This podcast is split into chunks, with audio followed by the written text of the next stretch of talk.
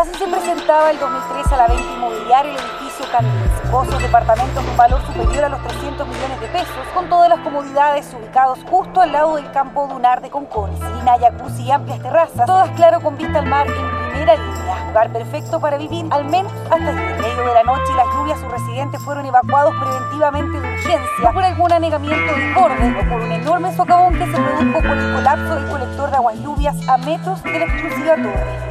A fines de agosto, la imagen de un gigantesco socavón junto a un edificio en las dunas del sector de Cochoa, en Viña del Mar, se transformó en una de las postales del extraordinario frente de mal tiempo que afectó a la zona centro-sur del país. Pero al mismo tiempo revalidó la pregunta y la inquietud por la pertinencia del desarrollo de proyectos inmobiliarios sobre un campo dunar que solía ofrecer una imagen muy distinta para los vecinos y visitantes del sector. Un par de semanas después, a los evacuados habitantes del edificio Kandinsky se les sumaron los vecinos de los edificios Miramar Reñaca y Santorini Norte, cuando nuevas precipitaciones derivaron en la aparición de un segundo socavón. El fin de semana pasado continuaron los trabajos de mitigación en preparación para un nuevo sistema frontal, al tiempo que las autoridades reforzaron el perímetro de seguridad mientras las autoridades del municipio y del Ministerio de Obras Públicas determinan responsabilidades y emprenden obras de reparación, cientos de residentes siguen rescatando sus cosas y esperan respuestas sobre cuándo podrían volver, con el fantasma de una eventual demolición todavía sin ser descartado. ¿Dónde están las responsabilidades? ¿Cómo viven los vecinos del sector en medio de la incertidumbre? ¿Qué alternativas contemplan? De eso hablamos hoy con Francisca Mayorga, corresponsal de la tercera en la quinta región. Desde la redacción de la tercera, esto es Crónica Estéreo. Cada historia tiene un sonido. Soy Francisco Aravena. Es jueves 21 de septiembre.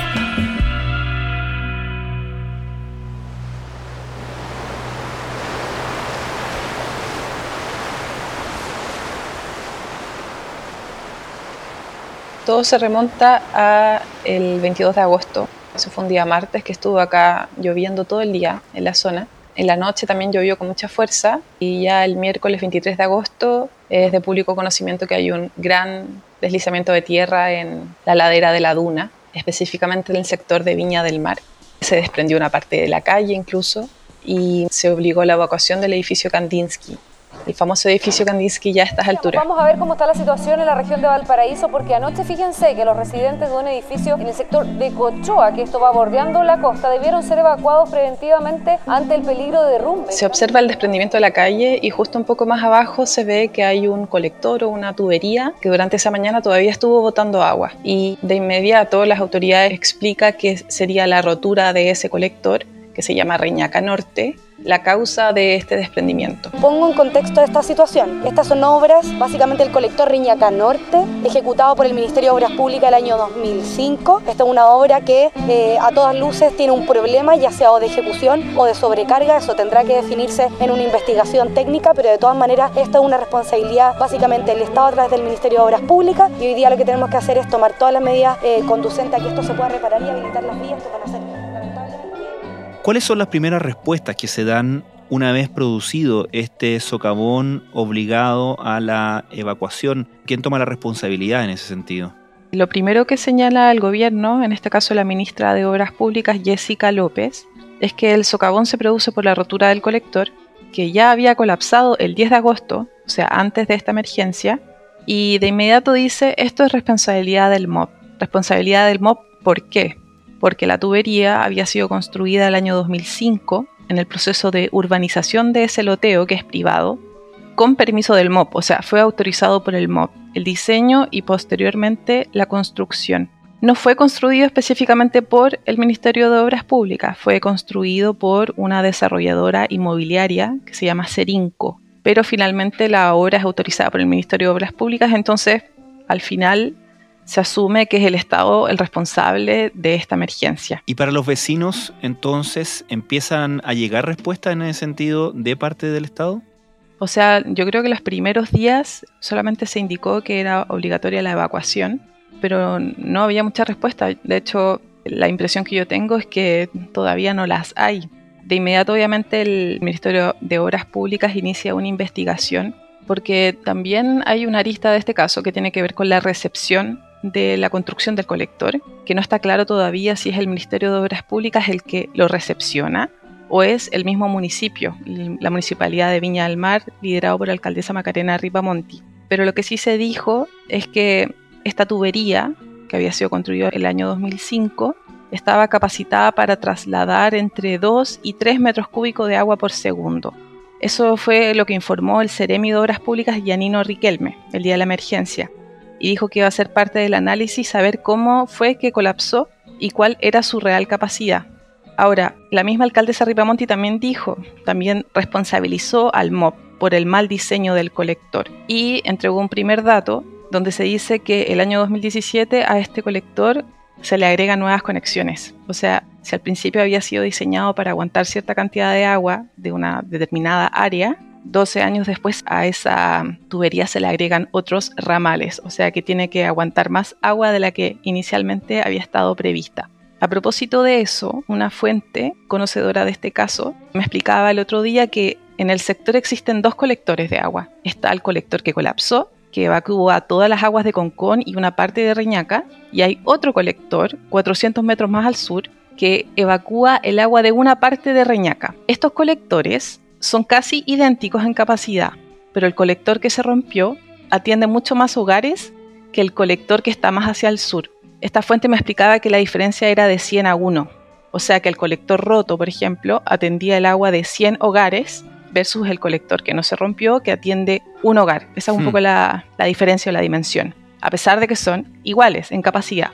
Ahora, hay un informe técnico que se dio a conocer el fin de semana que dice también que el Ministerio de Obras Públicas ya había advertido la necesidad de hacerle una mantención a este colector el año 2020. O sea, la, situación de este colapso ya se preveía hace un par de años. Y ahora, por ley, estas también fueron las primeras declaraciones que entregó la alcaldesa Ripamonti, el encargado de mantener las tuberías es el Ministerio de, Obras Públicas. Y por otro lado, también pocos días después de la emergencia, no sé si fue el mismo día, la inmobiliaria que construyó el edificio Kandinsky, que se llama Besalco, eh, de inmediato dijo que la responsabilidad no era de la empresa, como constructora del edificio, ni de los privados, sino que, bueno, apelaba un poco a lo mismo, que la responsabilidad era, del Estado. Ahora, hay algo un poco más profundo, que lo dijo también la alcaldesa Ripamonti en una entrevista con la tercera, cuando se refiere a las causas del socavón. O sea, por un lado está eh, la responsabilidad ya atribuida al MOB por la construcción del colector, autorización del colector, eh, etcétera. Pero ella también apela al mm, ejercicio de un lobby feroz, lo dijo en sus palabras, que permitió la construcción de edificios en el entorno del santuario de la naturaleza, la Punta de Concón, así se llama. Fue declarado santuario de la naturaleza en el año 93. Y lo que plantea la entrevista es que desde la década del 80 comienza este lobby para que los privados puedan construir en el entorno del santuario, que por cierto empezó como a disminuir en, hectáreas también. Las dunas de Concón son un santuario natural de la quinta región, un lugar turístico y de recreación que mantiene inmobiliarias y organizaciones ciudadanas en constante desacuerdo. Es en el contexto de esas declaraciones Francisca, donde se apunta y se pone la lupa sobre el director de obras municipales, Julio Ventura, que lleva bastante años, lleva desde el año 81 en ese departamento en Viña del Mar. Sí, o sea, en medio de toda esta crisis, por la situación de las dunas y los socavones, la alcaldesa Ripamonti también ha, deslizado cierta responsabilidad al director de obras públicas por la aprobación de los permisos de construcción en el entorno de las dunas. A propósito de esto, yo también escribí un perfil sobre Julio Ventura, que efectivamente es parte de este departamento desde el año 81, aunque no ha ejercido de forma continua como director de obra, es importante precisar, porque él estuvo fuera de la dirección de obras municipales aproximadamente 15 años por un sumario. Pero lo que señalaba las fuentes que consulté para construir ese perfil es que este sujeto, un caballero mayor de más de 80 años, lo que ha hecho toda su vida profesional es, es, claro, aprobar permisos, pero que estén apegados a la ley. Una fuente, de hecho, decía, él no podría negar un permiso si es que la ley así lo autoriza. Y de hecho, Julio Ventura dio entrevista también al Mercurio del Paraíso, que salió publicada el día domingo, y reconocía que el Plan Regulador Comunal, que es el gran paraguas que entrega cuáles son los lineamientos de dónde se puede construir y bajo qué circunstancias en la, de las comunas, es que en el caso de Viña del Mar, el plan regulador comunal que data del año 2002 no garantiza la protección de recursos naturales y que es algo que se debe reformular. De hecho, la alcaldesa Ripamonti ya está impulsando ese proceso para generar un nuevo plan regulador, pero sí aclaraba que los permisos ambientales no pueden ser exigidos por la Dirección de Obras Municipales para cursar los permisos de obra y que estos son exigidos solamente en la etapa de recepción de los mismos. O sea, los dardos han apuntado Julio Ventura, pero al menos lo que se ha señalado hasta ahora es que lo que ha hecho es cumplir con la legislación. El estado de situación del edificio propiamente tal corresponde a un estudio de cálculo, al estado de las entidades, cuestiones sumamente técnicas que tienen que entregarse por parte del desarrollador inmobiliario, ¿no? Eso es una cosa. Ahora, lo que a nosotros nos compete, y que no como municipio, sino que pienso en el Estado de Chile trabajando para solucionar esto, es determinar el riesgo en términos de esta calzada. Donde usted y yo estamos paradas en este momento, pasa el colector Riñaca Norte. ¿Y en ese sentido se han descartado irregularidades en la entrega de estos permisos? La alcaldesa Ripamonte dijo que ella había pedido que se revisaran todos los permisos de obra entregados en el entorno de las dunas, por lo que las irregularidades no están descartadas, si se puede decir de esa forma. Pero al menos del reporteo que yo he hecho, yo no podría afirmar si en la DOM hubo una irregularidad o hay algo que sea objetable en la entrega de estos permisos. En esta entrevista que se le hizo a Julio Ventura también se le consultaba por una información que entrega la alcaldesa y que entrega también el abogado del movimiento Duna Viva, que es un movimiento ambiental que ha protegido el entorno de las dunas para evitar la construcción de edificios, que Julio Ventura habría recibido por lobby solamente a tres personas desde que la ley de lobby entró en vigencia, me parece que el año 2015. Lo que él explicaba en esta entrevista es que al parecer la alcaldesa no estaba bien informada porque cuando él recibe una solicitud de lobby no tiene que él mismo juntarse con la persona, sino que puede derivar esta reunión con algún encargado del departamento que esté más ligado a lo que la fuente quiere consultar. Eso sí, la Contraloría aceptó una denuncia que presentó el movimiento Duna Viva por eventuales faltas a la, probidad en contra de Julio Ventura en la aprobación de estos permisos.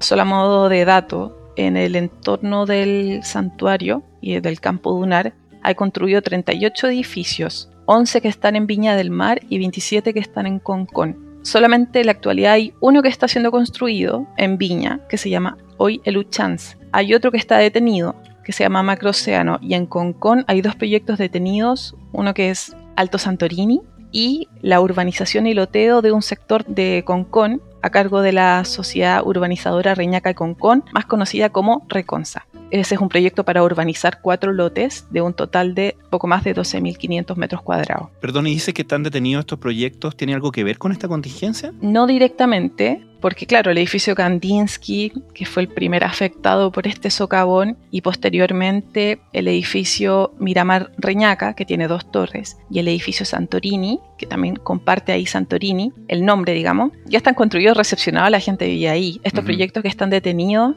el edificio Macroceano no está inmediatamente al lado de Kandinsky, pero claro, está en el mismo sector. Y el otro edificio que se está construyendo en Viña, que es hoy el Uchans, está un poco más arriba. No sabemos nada hasta el momento. Han dicho si llueve que puede caer, se puede caer el edificio. Que si hay un, temblor grado 5 eh, también puede caerse el edificio. Me quedo con la sensación de que, está, que hicieron mal las calles. El edificio está bien, pero nadie se preocupa. Si uno construye un edificio se supone que tiene que estar en tierra sólida. ¿Cuál es la situación concreta de quienes vivían en estos edificios que fueron evacuados? ¿Qué necesitan ellos? ¿Qué tiene que pasar para que puedan volver a ocupar esos edificios o qué grado de certidumbre siquiera tienen de que eso vaya a ser posible? Hoy día no existe certidumbre de cuándo las personas van a poder volver a habitar estos edificios, lo que resulta trágico para algunas de estas personas, obviamente, porque no todos ellos, estos edificios o estos departamentos eran segunda vivienda, algunos sí, pero para otras personas eran su primera vivienda. Entrevisté a una señora que tenía 70 años, estaba muy afectada con el trauma muy vivo, decía, que era su primera vivienda, que había comprado el departamento hace 12 años, que ella esperaba un poco pasar el resto de su vida ahí y ahora, claro, la evacúan. Ella vivía con una nieta, tiene que empezar a buscar dónde puede vivir por mientras, se va a vivir a la casa de una hija Olmué, la nieta sigue en clases en ahí en el sector de Riñaca, tiene que ir a dejarla. La indicación fue clara, tienen una hora para retirar las pertenencias de sus departamentos, por maletas, bolsas y carros de supermercados residentes del edificio Kandinsky, sacaban sus ropas, algunos cuadros y lo que pudiesen a mano. Son seis meses, digamos, no, no puede, digamos, no acceder al, al, edificio durante seis meses. Muy asustar, y sobre todo viendo que la gente no la deja pasar, que alguno que otro lo han dejado pasar a buscar su remedio sin lugar a dudas. Como la duna se dio, se dio a la calle, pero, pero estructuralmente el edificio no creo que tenga nada. ¿Les han dado plazo? No, no sabemos nada. Nosotros estamos esperando una reunión con el Bob. Estás escuchando Crónica Estéreo, el podcast diario de la tercera. Hoy, la periodista Francisca Mayorga relata las horas de incertidumbre y las preguntas que deja la situación de los edificios de Reñaca amenazados por los socavones en las dunas. Por lo que mencionas entonces, la reflexión que se hace más allá del problema particular y muy acuciante para los vecinos de estos edificios, la reflexión sistémica que se hace tiene que ver con cómo se han entregado, cómo se ha planificado o no la construcción en esa área, más allá de responsabilidades de irregularidades.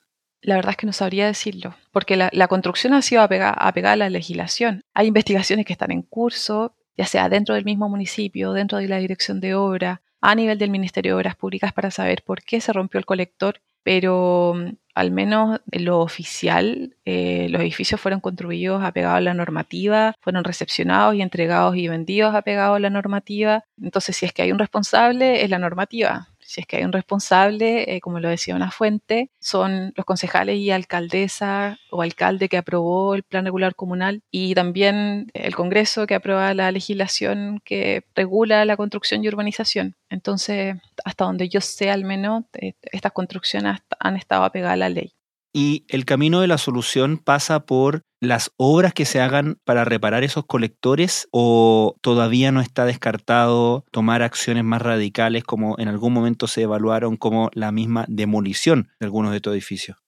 Es interesante este aspecto del tema porque a raíz de las obras de mitigación que hizo el MOP para evitar que el primer socavón se agrandara todavía más, hicieron obras de mitigación, hicieron una, una, especie de canaleta para desviar el agua y finalmente lo que sucede es que en el mismo sector donde habían colocado la canaleta para desviar el agua para que el socavón inicial no se agrandara, se genera este segundo socavón. Ministra Jessica López, déjeme llevarle a otro tema ah, que, que, también es bien importante, me imagino que ustedes saben cuál será, el del socavón o los socavones. me va a hablar. Sí, pues.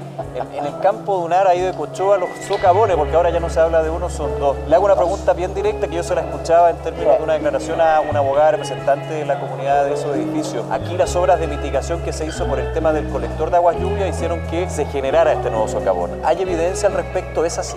Yo creo que la evidencia nos indica algo distinto. Primero que hemos sido, eh, hemos sufrido un conjunto de eventos meteorológicos que en realidad superan todas las previsiones que teníamos. Lo que decían los vecinos es que las obras de mitigación que hizo el MOP fueron las responsables de que se generara este segundo socavón. También lo decían algunos expertos. Entonces, se hicieron estas obras de mitigación y ahora lo que se está haciendo es lo que, según lo que ha dicho la ministra de Obras Públicas, dijo que no tiene idea, la estoy citando, de cómo van a reaccionar los socavones si es que hay una nueva lluvia o un temblor y que por estos días están concentrados en rellenar los socavones y hacer un nuevo colector. El viernes cuando fui a la zona y conversé con los vecinos, me di cuenta que estaban, habían camiones que estaban rellenando con tierra y después una vecina me mostró que estaban tirando escombros dentro del socavón. Ese día yo pregunté al Ministerio de Obras Públicas qué era lo que estaban haciendo específicamente, pero no obtuve respuesta. Me derivaron con Cernagiomín, me derivaron con la delegación presidencial de la región de Valparaíso. Finalmente nadie pudo informar qué era específicamente lo que se está haciendo, pero según dijo la ministra Jessica López, la idea es rellenar el socavón con material sólido para que este no siga aumentando. Lo que se ha planteado los expertos es que la duna va a seguir cediendo a la medida que este agujero no sea rellenado. Entonces, al parecer, no soy experta, lo urgente sería poder rellenar para que el socavón o los socavones más bien no sigan aumentando de tamaño. Ahora, lo que se le ha dicho a los vecinos al menos a nivel de decreto, la alcaldesa Ripamonti inicialmente pidió un informe al director de obras municipales para saber si es que el edificio Kandinsky era habitable o no era habitable. En ese informe el director de obras dice, este edificio por el momento no es habitable.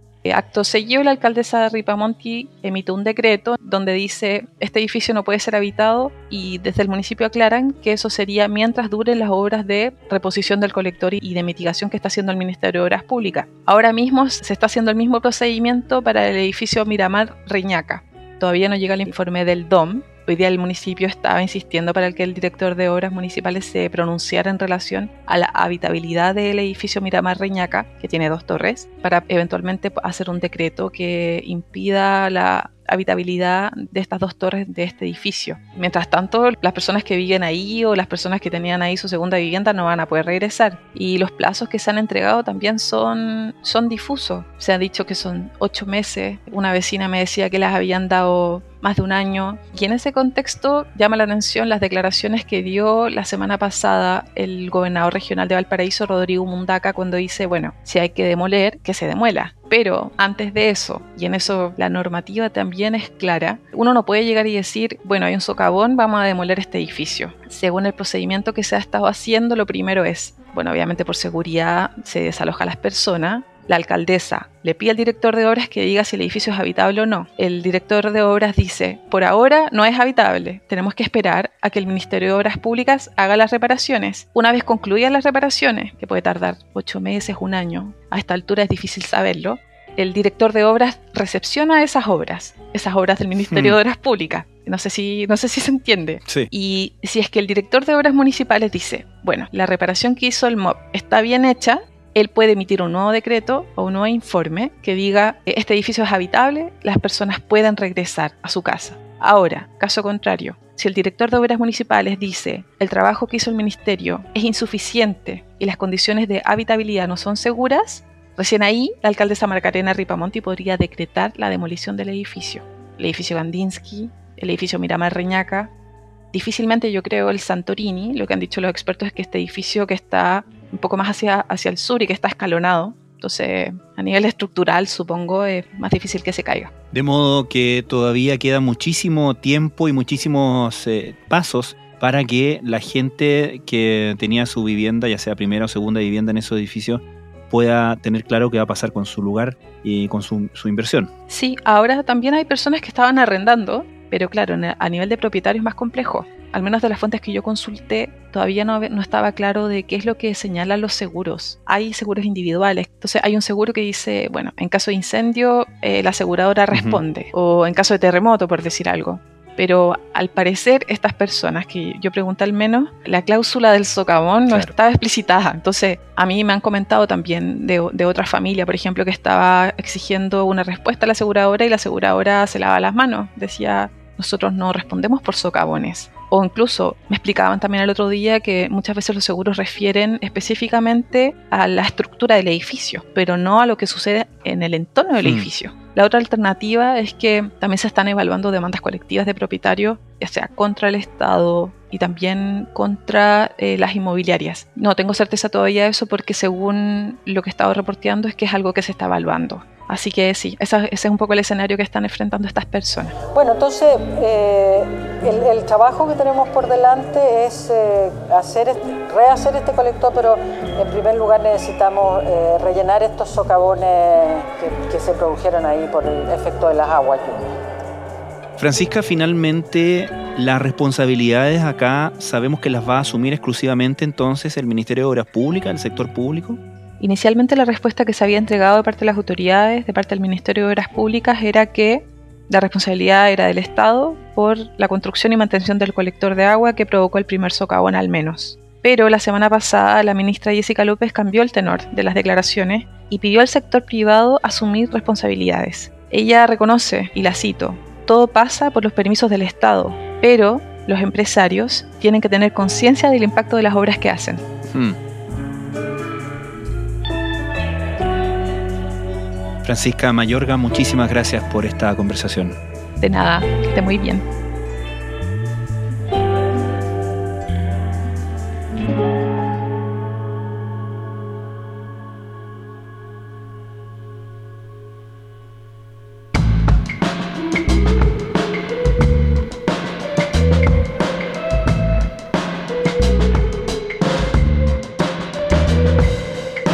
Crónica Estéreo es un podcast original de La Tercera.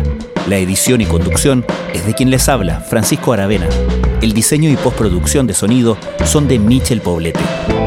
Nuestro tema principal es Say Again de Citadel. Escucha todos nuestros episodios en Spotify o en tu plataforma favorita de podcast y en latercera.com. Nos encontramos mañana en una nueva entrega de Crónica Estéreo. Cada historia tiene un sonido. El podcast diario de la tercera.